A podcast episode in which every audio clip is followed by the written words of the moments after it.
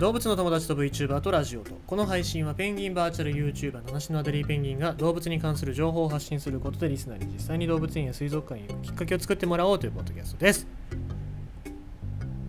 雨がねすごい。のよ。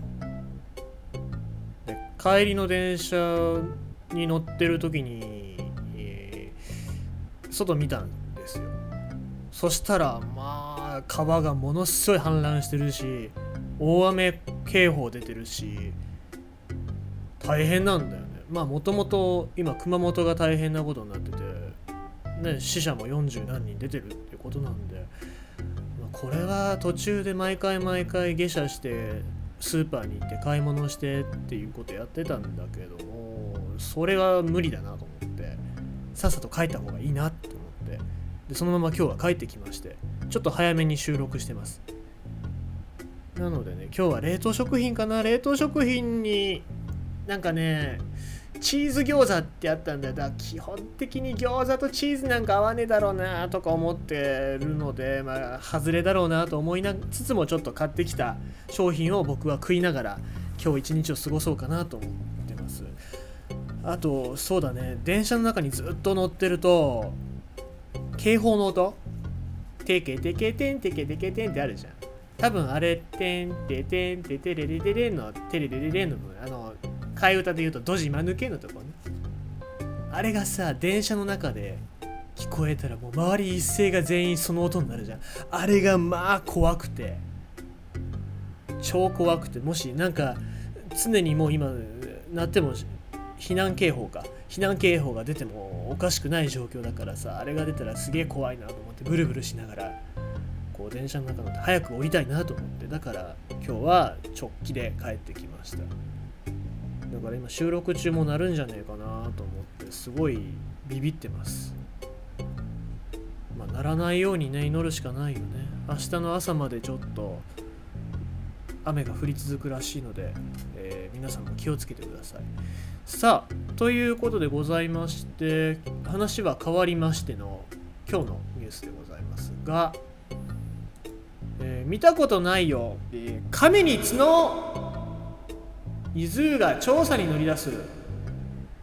てことで、えー静岡県河津町の動物園に角が生えた亀が仲間入りしました。ってことでなんだこれ。って感じなんですけども、えー伊豆にやってきたのは絶滅危惧種に指定されているクサガメですと、まあ、クサガメは絶滅危惧種ですね。ミシシッピアカミミガメみたいに似てるんですけども赤いところがないっていうのがまあ特徴なのかな、まあ見分け方としてはミシシッピアカミミガメっぽいんだけども赤いところが顔にないっていうところが特徴だクサガメなんですが、えーよく見てみるとまぶたの上に1センチほどの角まさかの角。えーこの亀は去年、えー富士市の男性が捕獲し寄贈したものだということなんですけども草亀に限らず亀全体でも初めて角が生えた亀は見ましたと。目の額まぶたの角質なんだこれまぶただっけ？えーまぶたですよね。まぶたの角質が骨化して骨骨になって伸びたということも考えられますし角が本当に骨から生えてきてるっていうことも考えられますってことなんですけどまあ亀に角が生えるってありえない。だけども画像を見る限りはマジで角が生えてんだよ。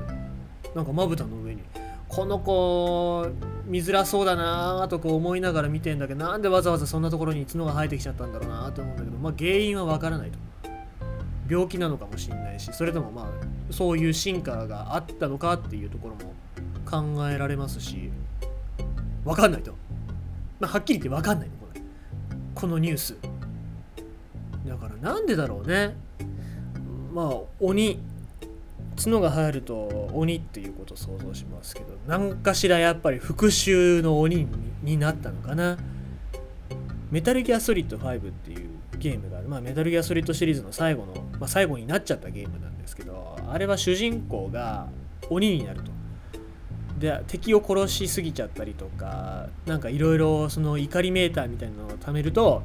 どんどんどんどんその額にまあ鬼なんでぶっ刺さった破片なんですよね。ヘリコプターとかいろいろなものの破片がぶっ刺さっててそれがまあちょっと妄想気味なんかこう幻覚を見てる感じで、えー、角が伸びていくっていう仕様があるんですけどそれなのかなと。もしかするとなんかこうね地球のこの平和にならない地球に対してこう思いを馳せて鬼になっちゃったとかそういうところがあるのかなっていうね。まあでもなんかね角の生え方がちょっとウルトラの父っぽいんですよ。ウルトラの父っぽい角なんでもしかしたらなんかこう別の惑星のお父さんなのかなっていう。いろいろな妄想してますけども、まあ、原因はわからないということなのでもしかすると静岡県の伊豆に行くと見れるかもしれませんのでもしまたこのコロナ禍が解消したら伊豆に行ってみてはいかがでしょうか。近い人はね。静岡県僕は遠いですけども。まあまあ近いうちに行きたいななんて思っております。ということで今日は角の生えた亀のお話と雨に気をつけましょうねっていうお話でした。